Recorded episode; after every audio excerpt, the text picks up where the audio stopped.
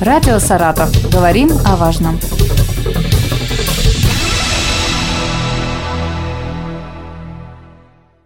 Здравствуйте, у микрофона Елена Тёмкина, и сегодня в нашей студии Игорь Вяткин, начальник отдела эпидемиологического надзора и санитарной охраны территории Управления Роспотребнадзора по Саратовской области. Игорь Николаевич, приветствую вас. Добрый день. Мы поговорим об эпид-ситуации в регионе. Сейчас э, очень много информации о том, что закрываются классы, закрываются школы, группы в детских садах на карантин. Это связано с распространением гриппа и ОРВИ.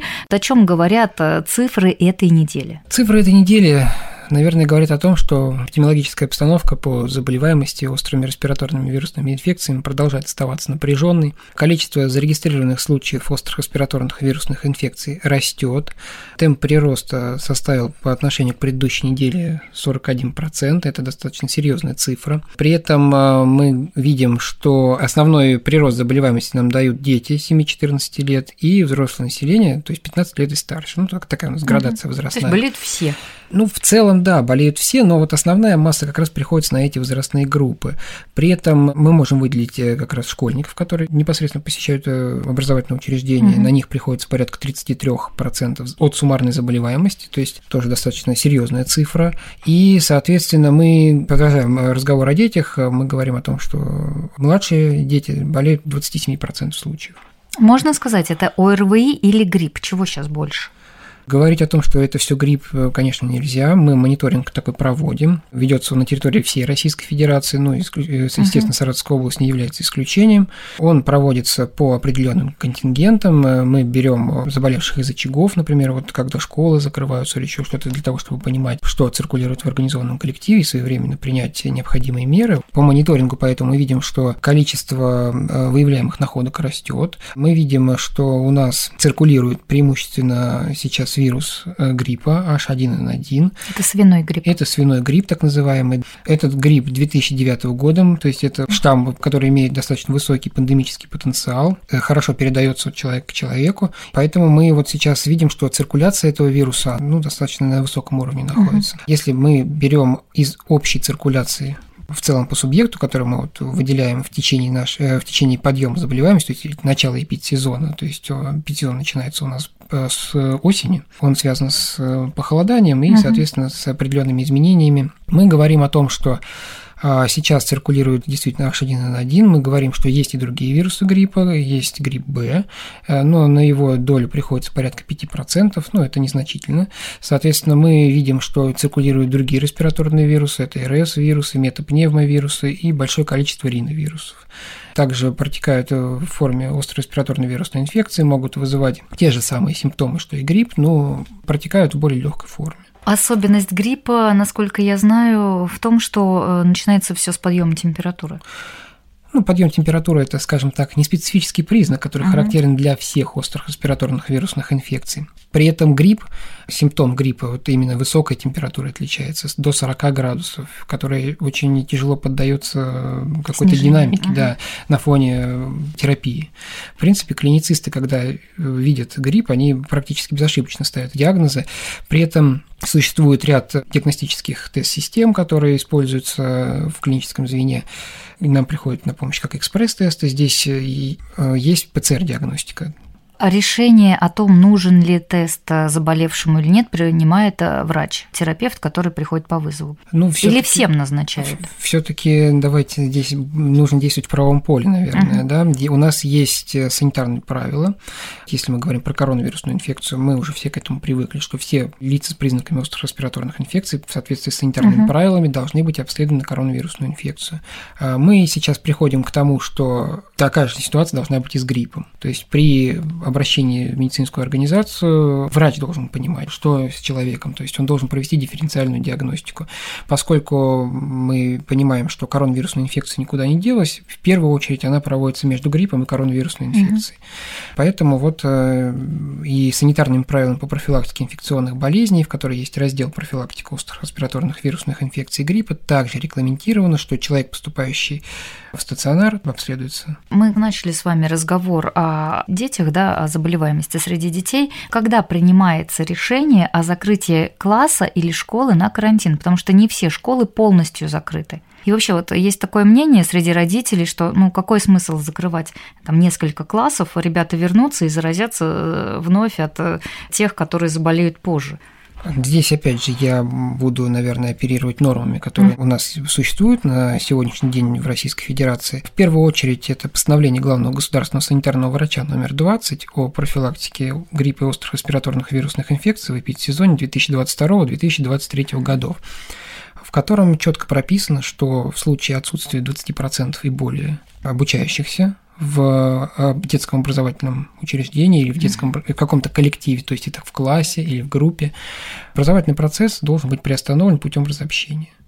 Поэтому вот эта цифра 20%, она э, прописана, в принципе, также и в санитарных правилах угу. по профилактике острых респираторных вирусных инфекций. Там также это все есть.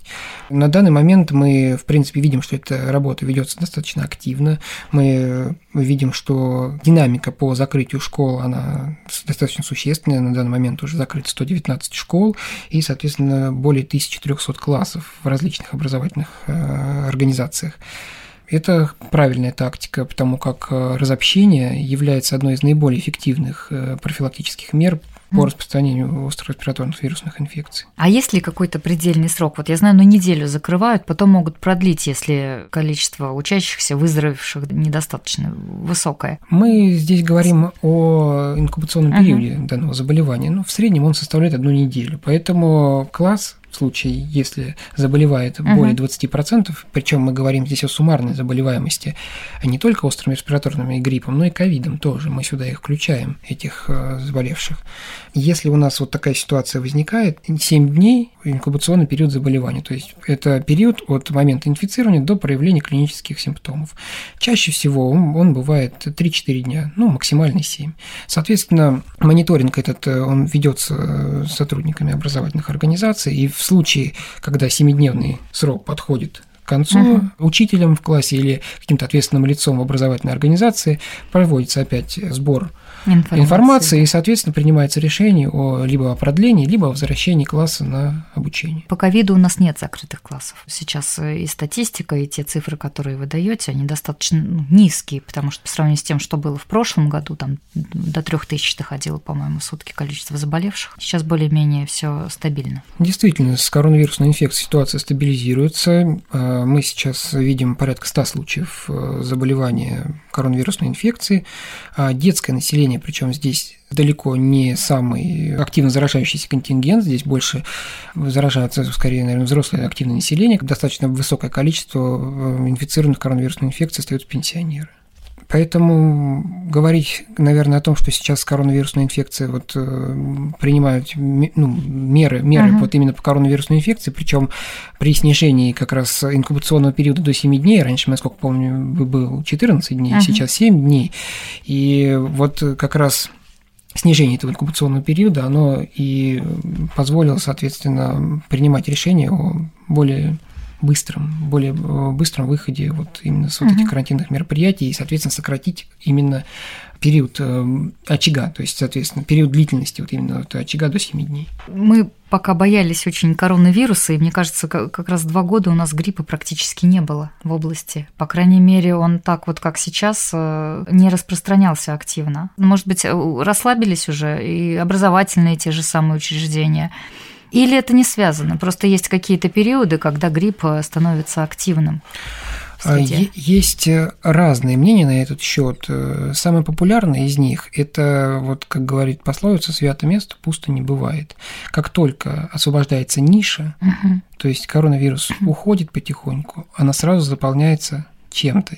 Какая-то инфекция займет это место. В этом году это грипп H1N1. Соответственно, в силу того, что данный вирус имеет определенные особенности, тропности и достаточно высокий пандемический потенциал, соответственно, мы видим его рост. При этом я думаю, что стоит отметить тот факт, эм, что и подъем заболеваемости в этом году начался немножко раньше. Да, вот я тоже хотела спросить, а почему? Да. Он, ну вот э, такое течение, сложно сказать, почему это произошло. Тут, я думаю, наверное, научные работники больше, наверное, расскажут про угу. именно этот вопрос. Но вот по нашим мониторингам мы видим, да, что грипп пришел раньше, и подъем острых респираторных вирусных инфекций начался раньше. Поэтому я думаю, что э, мы будем видеть и раньше завершения именно этого процесса. То есть пиковый подъем заболеваемости придется до Нового года, и, соответственно, мы после Нового uh-huh. года можем увидеть э, некое снижение заболеваемости. Хотя, ну, это достаточно так призрачно все. А вторая волна может быть в этом феврале, в марте? Да, вполне возможно. Никто не, не исключает того факта. Непонятно пока, как поведет себя вирус.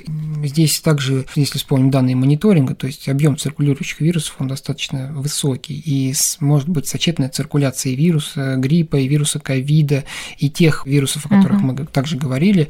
Как они скажутся друг на друге, это, это еще большой вопрос. Ну, поэтому нужно помнить о профилактике. Насколько я понимаю, сейчас вакцинация уже завершена, сейчас э, смысла нет делать прививку. Да, действительно, вакцинация завершена 12 декабря, то есть по решению угу. оперативного штаба, и, соответственно, в области вот э, был закуплено дополнительно еще 350 тысяч доз вакцины. Угу.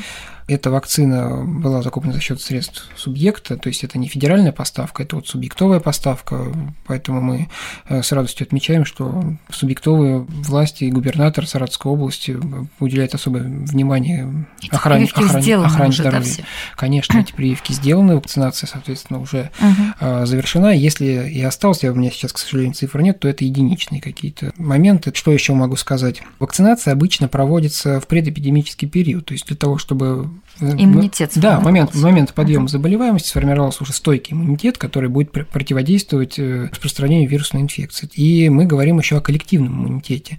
Тем же постановлением главного государственного санитарного врача номер 20 регламентировано, что субъекты должны обеспечить 60% и не менее этого показателя от численности населения субъекта. Ряд лет, э, вот в 2020 году этот показатель был достигнут, и ни одного случая гриппа не было выявлено. Соответственно, в 2021 году показатель этот не был достигнут. Ну, мы видели некий подъем заболеваемости. Сейчас этот показатель достигнут. Да, подъем заболеваемости есть, но мы видим, что привитые практически не болеют. То есть я не говорю, что да, что это панацея. Вакцинация это абсолютно не панацея. То есть человек привитой может заболеть, но практически в 99,9% случаев перенесет заболевание в легкой форме. Легче. Да, и, соответственно, не будет ни госпитализации, не будет никаких тяжелых препаратов, Просто обычное симптоматическое лечение позволит ему встать на ноги, скажем, через 5-7 дней. И все-таки давайте тогда о мерах профилактики для тех, кто не привился, расскажем. Что сейчас можно делать? Понятно, что мыть руки, понятно, что там не контактировать с инфицированными, что еще? Да, действительно, мы говорили о специфической профилактике. Существует неспецифическая профилактика, которая заключается, с одной стороны, в укреплении защитной системы uh-huh. организма. То есть здесь мы говорим о здоровом образе жизни, мы говорим о витаминизации, занятии спортом, закаливании. А также мы говорим о средствах индивидуальной защиты. Мы говорим о масках. Использовать их можно в магазинах, использовать их можно в транспорте. Но это вот к вопросу нам задают. Вот есть масочный режим или нет? Режима нет, но ну, позаботиться о себе нужно. Говоря о масочном режиме, вот такого строгого, как это было вот при коронавирусной да. инфекции, его сейчас нет. Остался рекомендательный. В принципе, любая респираторная инфекция, к которой относится и коронавирусная инфекция, она профилактируется теми же самыми методами, что и коронавирусная. Поэтому маски здесь достаточно эффективный метод.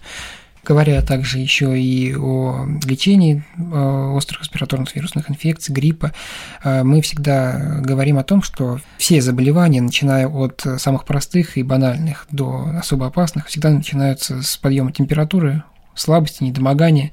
Поэтому при обнаружении у себя признаков острых респираторных вирусных инфекций мы призываем не заниматься самолечением, а все-таки обратиться к специалисту, потому как э, лечение тех или иных инфекций, оно связано с приемом достаточно серьезных препаратов, и порой лечение одного заболевания может быть противоположно лечению другого заболевания, поэтому не стоит заниматься самолечением, а все-таки обратиться к специалистам для того, чтобы правильно установить диагноз и назначить адекватную терапию. Ну что, спасибо вам а, за эту информацию, которую вы нам сегодня предоставили, за то, что напомнили нам о мерах профилактики. Пожелаем здоровья нашим слушателям, я думаю, сейчас это важно.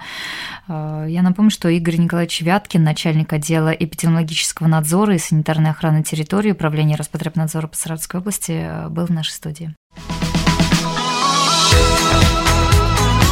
Радио «Саратов». Говорим о важном.